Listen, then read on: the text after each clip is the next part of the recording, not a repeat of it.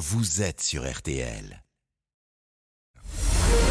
Julien Cellier, Isabelle Choquet. On défait le monde dans RTL Soir. 18h42 minutes et on va donc défaire le monde. Maintenant dans RTL Soir, l'info autrement avec le trio Choquet, Delon Bugard, Tessier, c'est jusqu'à 19h. Et voici le menu. Et ce soir, on défait le démarchage téléphonique. Un peu plus encadré à partir d'aujourd'hui. Il faut dire que c'est tellement envahissant. Et à chaque fois, on se demande mais pourquoi il m'appelle moi? Comment on fait pour que ça s'arrête? Eh bien, restez avec nous, on va vous répondre. Au menu également, le bid de la semaine de 4 jours à l'URSAF. Elvis François, le naufragé du ketchup, et Juste Fontaine, footballeur, mais pas que. On défait le monde de la quotidienne, c'est parti On défait le monde dans RTL Soir. Et voici le son du jour. Les appels au beau milieu d'un repas de famille pour vous proposer du double vitrage, c'est terminé. A priori, depuis ce matin, le démarchage téléphonique est interdit le week-end et les jours fériés. En semaine, les entreprises ne pourront vous solliciter que de 10 à 13 heures et de 14 à 20 heures. Voilà des règles durcies pour limiter le démarchage téléphonique. C'est pas du luxe, hein, parce que personne n'y échappe ou presque. Et qu'on nous propose des volets, une mutuelle ou une pergola, c'est infernal. Alors avec l'équipe d'En défait le monde, on a voulu savoir comment les démarcheurs nous ciblent. Où trouvent-ils notre numéro? Pourquoi ils nous appellent nous et pas le voisin? Et comment leur échapper? Et pour répondre à toutes ces questions, nous avons appelé Olivier Guéraud. Il est juriste spécialisé dans le droit du numérique. Et alors première chose, pas la peine de dire ah pourquoi on m'appelle, je suis sur liste rouge. Le démarcheur n'utilise plus l'annuaire depuis longtemps. Dès l'instant où vous passez commande de quelque chose, et on le fait tous, pour me faire livrer, je vais communiquer mes coordonnées, mon nom, mon prénom, mon numéro de téléphone, etc. Ces données, elles vont servir aux professionnels pour me livrer, mais bien souvent, ce professionnel va céder, revendre, louer ces données à d'autres professionnels que je ne connais pas. Et donc, ces données, elles vont circuler de professionnel en professionnel. Et c'est comme ça que vous êtes appelé par des marques dont vous n'êtes pas client et qui ne nous intéressent pas toujours. Et souvent quand même. hein. Bah oui, souvent ça pourrait vous intéresser parce qu'on ne vous appelle pas par hasard. je souscris une carte de fidélité et l'entreprise, en même temps, elle va collecter quelque chose de précieux, mes habitudes de consommation. On peut savoir si j'ai des enfants, on peut savoir si j'ai des animaux. En achetant d'autres fichiers, on va compléter votre profil. On va revendre, par exemple, un fichier de gens qui sont à la retraite, qui ont un jardin, qui ont des revenus, qui habitent dans le Midi. Et ben, un fichier comme ça, c'est précieux si, par exemple, je vends des piscines. Et un fichier client, ça s'achète très facilement. Plus il y a d'infos, plus c'est cher. Entre 5 et 70 centimes le contact. On peut louer aussi un fichier. Louer le fichier. On peut louer un fichier, C'est- légal ça? Bah, c'est légal puisque c'est vous qui avez donné vos infos Ah oui et votre accord Ah bon pour qu'on les utilise. Oui, vous avez donné votre accord, mais souvent sans le savoir. Dans les informations que vous avez données, il y a une chose qui se distingue, c'est l'adresse email. L'adresse email, on n'a pas le droit de la céder à un tiers pour qu'il vous démarche, sauf si vous avez spécifiquement dit oui. Vous avez une petite case à cocher, c'est très facile. Mais tout le reste de ces données, et y compris votre numéro de téléphone, ben le principe, il est inversé.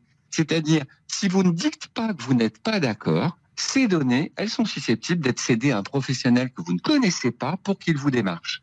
Et là, évidemment, autant pour l'adresse email, c'est facile de dire qu'on est d'accord, que pour le reste, on rend les choses bien plus compliquées. Eh ben oui, mais ce droit d'opposition, pourtant on l'a tous, droit de demander quelles données l'entreprise possède sur vous, droit de les faire supprimer aussi. Bah souvent le problème c'est qu'on a autre chose à faire. Ça c'est certain. Voilà. RTL, Sous les radars. Allez, défaisons maintenant l'info passée sous les radars. Oui, on vous avait beaucoup parlé il y a un mois de la semaine de 4 jours en test à l'URSSAF de Picardie. Eh ben, premier bilan, c'est un flop, Laurent. Ah oui, cette semaine de 4 jours, sujet, débat, ça nous avait bien animé au début du mois de février. Le ministre délégué au compte public Gabriel Attal annonce chez nos confrères de l'opinion cette expérimentation pour les agents de l'URSSAF en Picardie.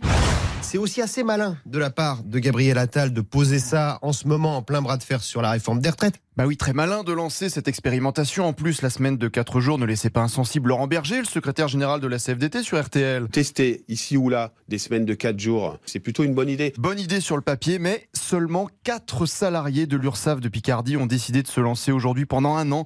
4 salariés sur 200 éligibles. Ah oui. Et pourtant, euh, près de la moitié étaient séduits par l'expérimentation. Une quarantaine envisageait même de se porter candidat. Bah alors qu'est-ce qui s'est passé? Bah, ce dispositif ne prévoit pas de réduction de temps de travail en clair. Les agents ont 36 heures à faire dans la semaine. En passant aux 4 jours, ils devaient travailler 9 heures chaque journée au lieu de 7h12. On garde la même charge de travail en moins de temps. Pierre Fenerol est le directeur régional de l'USAF Picardie.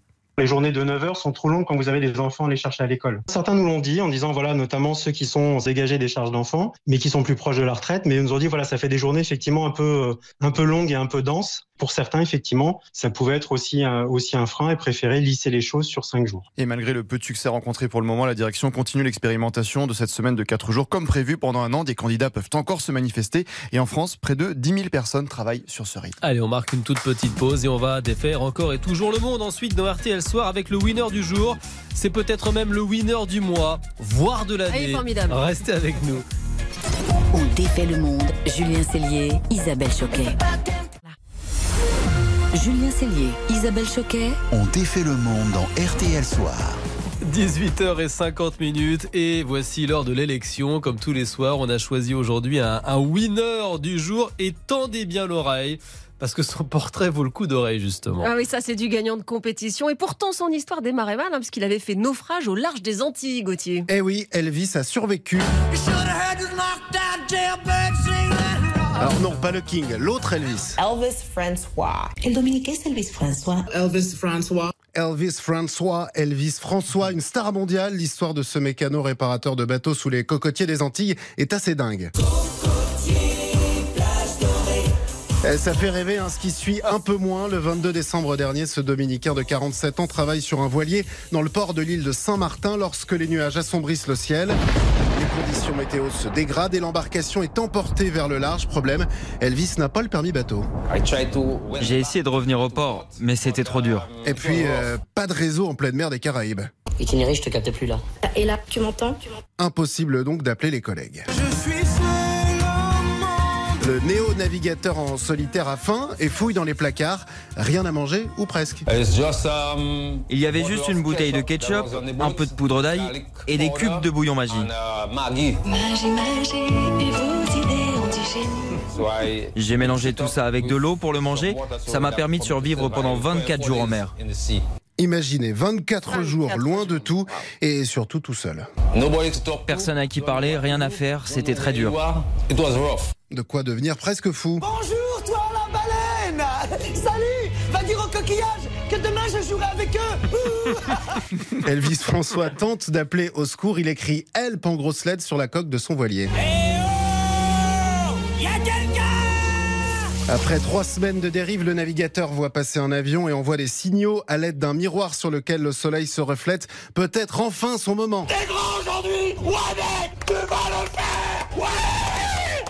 Eh oui, enfin, Elvis François est sauvé. La marine colombienne vient le secourir à 220 km des côtes. Après des examens médicaux, il est en parfaite santé, comme quoi un régime à base de ketchup, c'est pas si mauvais. Avec comme j'aime, je n'ai pas repris un gramme. Je suis pas convaincu en effet que le ketchup c'est ça qui l'ait sauvé. Ça a apporté un petit peu de sucre. Surtout, il était jeune. Et puis, il avait des réserves, sûrement des réserves de graisse. L'histoire d'Elvis fait le tour du monde. Alimentándose con una botella de ketchup. Survived mostly on a bottle of ketchup. Il avait tenu grâce à un régime alimentaire un peu particulier. À tel point que la célèbre marque de ketchup Heinz cherche à le retrouver. Le ketchup Heinz, tout simplement irrésistible. La firme américaine lance un appel à témoins. Facebook, Twitter, Instagram, un hashtag est même créé spécialement. Find the ketchup bot guy. Trouvez le gars du bateau avec le ketchup. La magie d'Internet a fait le boulot. Magie, magie, et vu, vu venir. hein. Un mois plus tard, Elvis est retrouvé.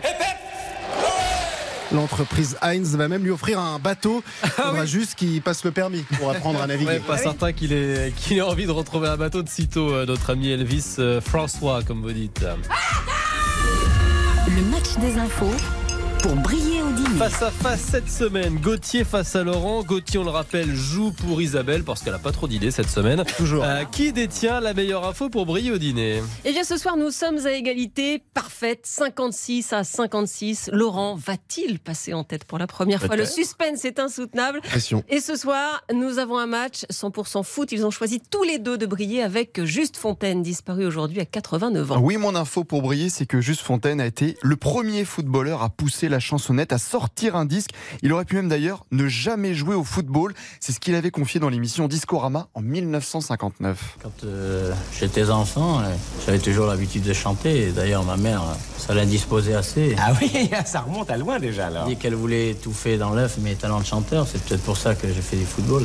Et l'ancien joueur de l'équipe de France sort un album en 1959 avec son ami d'enfance Gilles Bernard, Vas-y Fontaine, et notamment ce titre, Souffle d'amour. Après tant d'années d'absence, c'est tout. Et puis ce 45 tours de 1960 enregistré par le recordman de buts en une seule Coupe du Monde, la chanson Chouette.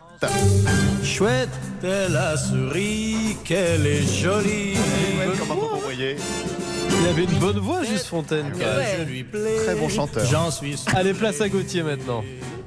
Laurent connaît la chanson, mais Gauthier, lui, il connaît ses classiques. Et mon info pour briller, c'est que Juste Fontaine a inspiré Juste Leblanc, la scène culte du dîner de con. Il s'appelle Juste Leblanc. Ah bon, il n'a pas de prénom Je viens de vous le dire, Juste Leblanc. Leblanc, c'est son nom et c'est juste son prénom. Euh, Monsieur Pignon, votre prénom à vous, c'est François, c'est juste? Oui. Eh ben lui, c'est pareil, c'est juste. Un soir, l'ancienne gloire du football français discute avec son ami, le metteur en scène Pierre Bondy, et il lui raconte cette vieille anecdote. Lors de mes débuts au stade de Reims en 1956, un de mes coéquipiers rentre chez lui et raconte à ses parents. Vous savez, il y a un nouveau joueur au club, un attaquant qui n'a pas de prénom. Il s'appelle juste Fontaine, c'est tout. Pierre Bondy s'en est ensuite servi pour le dîner de con. Alors, euh, pourrais-je parler à monsieur Leblanc? Juste une fois Indémodable, le dîner de con. Franchement, Ah, c'est dur. la hein. chanson, le dîner de con, c'est parfait. Vous avez été très bons tous les deux. Du coup, match nul ce soir. Oh là je sais là, que je oh ne fais là aucun là heureux. là. Mais là, je n'arrive pas à vous départager. C'est pas si mal. Vous pourrez Allez, me rendre heureux demain. hein. Allez, RTL Soir continue dans quelques secondes avec le journal de 19h et puis on va défaire votre monde avec la double vie d'un boulanger peu ordinaire. Tout de suite.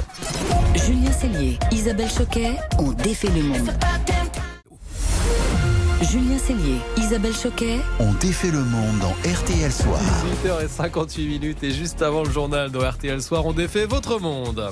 Avec ce soir un boulanger amateur, un boulanger du dimanche, si on veut, vu qu'il bosse le samedi, Laurent. Oui, manager dans une société d'assurance la semaine, boulanger chez lui le samedi, c'est le quotidien de Cyril à Biorel en Seine-Maritime avec la boule d'âme, la boulangerie des amis. Bonsoir Cyril. Bonsoir. À quel moment vous vous êtes lancé dans cette aventure? Alors, je me suis lancé, ça a commencé pendant le confinement, puisque j'ai passé mon CAP de boulanger pendant le confinement, mais je me suis officiellement lancé euh, à l'été dernier. Je, je passais déjà 90% de mon temps libre à cuisiner, que ce soit sucré, salé. Et puis, euh, j'ai toujours eu envie de faire du pain, donc j'ai commencé, j'ai fait du pain, j'ai fait du pain pour les copains, puis les copains des copains, et à un moment, je me suis dit que si je voulais continuer, il fallait que je m'équipe et que je, je me professionnalise, donc c'est ce que j'ai fait.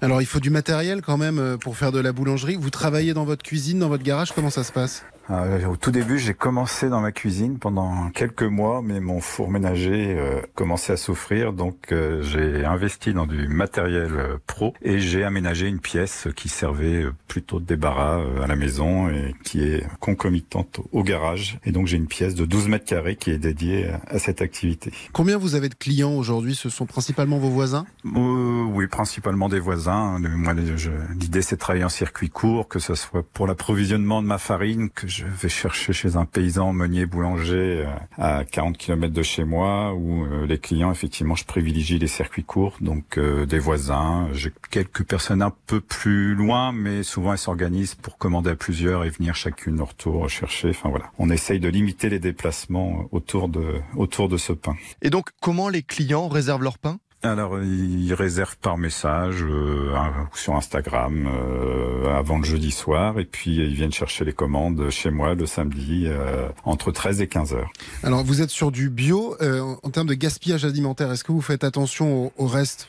Oui. Alors, j'ai- j'ai- j'ai- c'était vraiment un souhait de ma part de- d'investir dès le début dans un appareil qui permet de, de recycler tout le pain euh, invendu, même si moi j'en ai pas forcément beaucoup puisque je, je ne produis que sur commande. Mais tout mon pain euh, qui n'est pas vendu ou les restes de pain sont recyclés, transformés en chapelure et euh, transformés par exemple en, en cookies, en, en muffins, euh, parfois réintégrés aussi dans, dans le pain. Donc euh, je, je n'ai zéro, j'ai zéro perte en fait. J'ai aucun, aucune perte dans, dans ma production. Voilà une belle idée. Cyril, manager la semaine, boulanger le samedi. Merci à vous, bonne soirée. Merci à vous. Merci Cyril, bonne soirée. Bonne soirée à vous aussi les amis dont défait.